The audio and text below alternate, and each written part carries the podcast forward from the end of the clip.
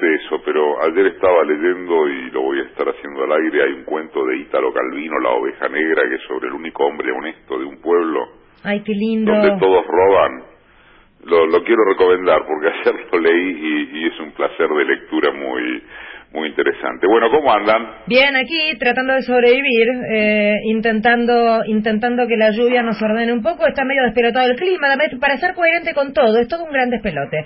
Sí, eh, cuando hay estos grandes despelotes conviene eh, remarcar algunos aspectos de aquello que uno, digo uno en sentido generalista, este medio, por ejemplo, ha venido remarcando porque cuando están las cosas despelotadas se pierden de vista los ejes, ¿no?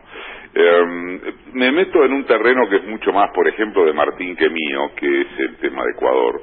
Vamos a eh, hablar de eso en un ratito, ¿eh? Claro, pero yo me quiero referir, no, no, no, no voy a meterme este, en la Métase, métase. No, no, está bien, es un prurito, pero estás vos, en la radio tenemos gente como Serrano Mancilla, que hoy además escribe una muy buena nota en... Sí en, página, este, eh, las obviedades de en qué termina un acuerdo con el Fondo Monetario Internacional. No, pero me refiero, ¿sabes a qué? A eh, la cantidad de colegas que has descubierto la crisis en Ecuador de la noche a la mañana, eh, incluso con enviados especiales y con una notable diferenciación respecto de lo que es, por ejemplo, la actitud del gobierno de Lenín Moreno y lo que se considera la este, dictadura ya eh, asentada de Venezuela. Pero hasta el martes, yo diría, Martín, no había una línea en los medios argentinos sobre la crisis de Ecuador.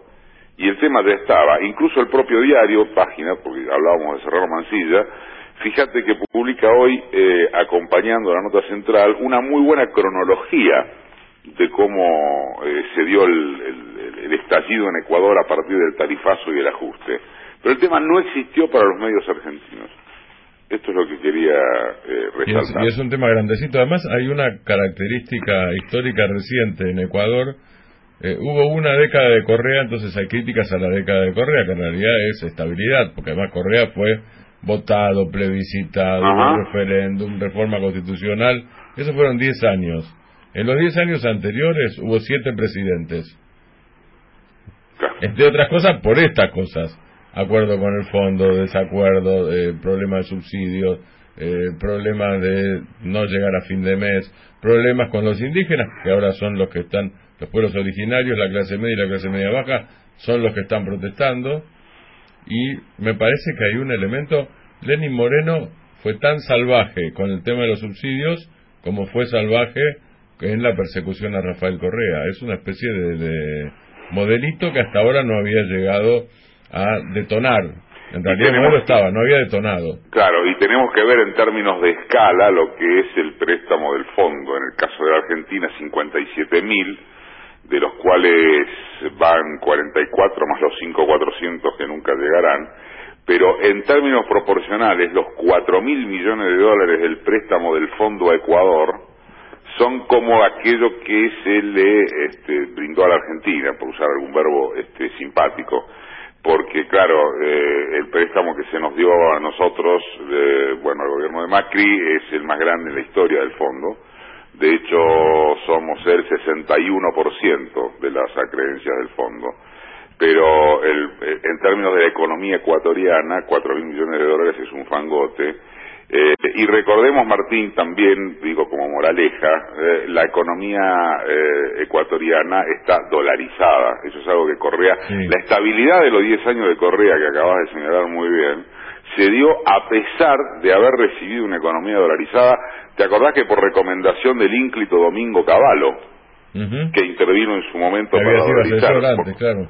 Eh, claro, vos tenés eh, dolarizado está Panamá, este, básicamente, y está este, Ecuador.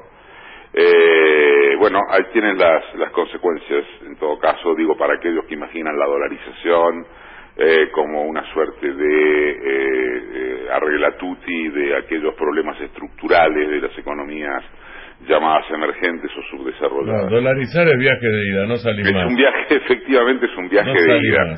Eh, tengo sueltos, porque en verdad, si es por eso que se llama el, último momento, no hay una noticia dominante, no hay hoy, digo, una noticia dominante, por fuera, precisamente en todo caso, de lo que es Ecuador. Eh, ha desaparecido de lo mediático Chubut. ¿Qué, pasó? ¿No hay más problemas en Chubut? Porque hasta hace dos semanas estábamos hablando de las rutas cortadas, del bloqueo a las eh, plantas eh, de salida de los camiones de, de, IPF.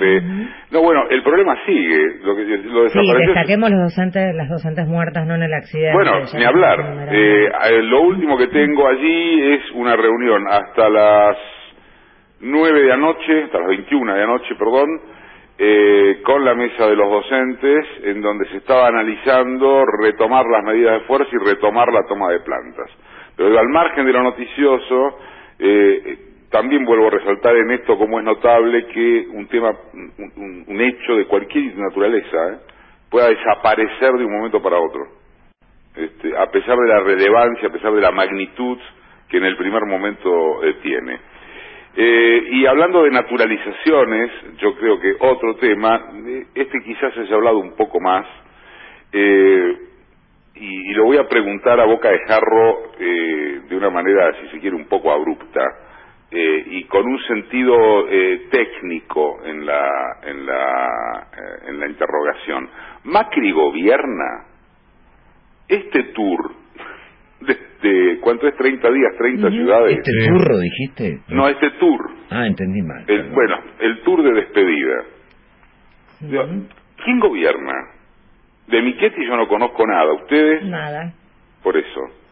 Pero Macri, no pidió licencia. No pidió licencia. y además hay mucha polémica con el uso del tango, en fin, de determinadas cuestiones que le otorgan ventaja por sobre otros candidatos y que están siendo cuestionadas eh, por los medios que pueden cuestionarlo, ¿no? hay denuncias penales ya con eso.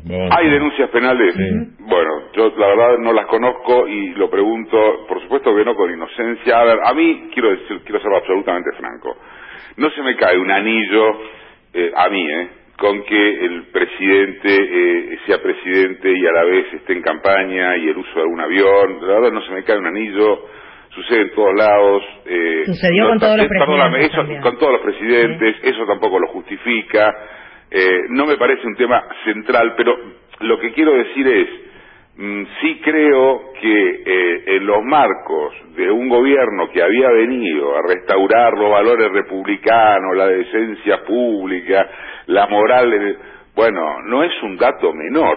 O sea, la impunidad con que están diciendo, perdón, yo el gobierno lo dejé, me dedico a recorrer 30 ciudades, el tiempo que se me canta sin siquiera volver a la Rosada, es pornográfico respecto de cómo ellos planteaban los valores de la decencia pública.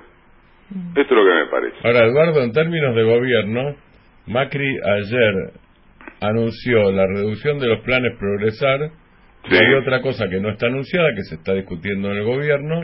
Esto es eh, información que, que uno maneja. Digo, no es una exclusiva mía, no lo manejo yo, está en varios medios inclusive. No está resuelto.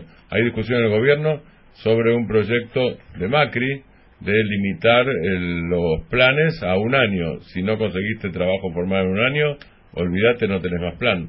Son las dos medidas, o sea, si querés es lo que vos decías, por un lado no gobierna y por otro lado cuando gobierna las medidas son estas. Obvio, eso desde ya que sí, eh, pero bueno, y en el caso de lo que estás planteando, además yo también recibí la misma la misma información. Pasa que con respecto a eh, aquello que va planteando a medida que sigue su tour de despedida, eh, la atención es muy poca en torno, no ya de lo que dice, sino de lo, que promete o de los proyectos al respecto, porque se trata de gobiernos de salida y, si encima lo empalmás eh, con el eh, conjunto de informaciones de los últimos siete días, ponele, eh, encima lo que hace le sale mal en términos judiciales, ¿no? Está el caso del IVA y del y del impuesto a la ganancia que le bochó la Corte, y encima ayer en la declaración de inconstitucionalidad del recorte a las indemnizaciones. Y acerca de esto, quería decir lo siguiente como última cosa de mi parte, eh, y también tiene que ver con eh, lo mediático, eh, porque creo que todo lo que hemos recorrido en estos minutos está atravesado por la actitud mediática, la actitud del aparato de propaganda del oficialismo, y no solo. Eh, pero una de las cosas que más se ha marcado y que más viene marcándose, particularmente creo que en estas, estas últimas 48 horas, pero ya desde el fin de semana, es el tema de los liberados K. ¿no? Digo, en la, eh, en la última jornada, eh, la novedad en ese sentido fue que se excarceló a, Carlos Kirchner, el eh, primo del expresidente de la Nación, que es el octavo liberado de las últimas semanas, desde que comenzó, como bien lo dice Sofía Caram en, la nota también de página de hoy, el fin de la, eh, de la denominada eh, doctrina Irursum, es decir, esto de que si fuiste funcionario tenés posibilidades de escaparte o obstruir eh, una causa y entonces te dejan adentro. Eh, la mayoría, en la inmensa mayoría de los casos, creo que en todos los casos, se ha hablado concretamente de que llegaron los tiempos K en la justicia, de que esto es lo que va a ocurrir eh, y que la justicia finalmente siempre ha sido oficialista y lo, mm, lo digo también este, con toda sinceridad, esto efectivamente ha sido así. la justicia siempre en, en sus en sus trazos generales sopla para donde va el viento. Eh, ancestralmente se ha hablado de este, cuando el viento, perdóname, cuando la intuición de los jueces para saber cómo cambian los tiempos. Sí, perdóname, te he escuchado. Cuando el viento es fuerte. Cuando el viento es fuerte. Cuando el viento, bueno, en este caso es muy fuerte, no digo es huracanado.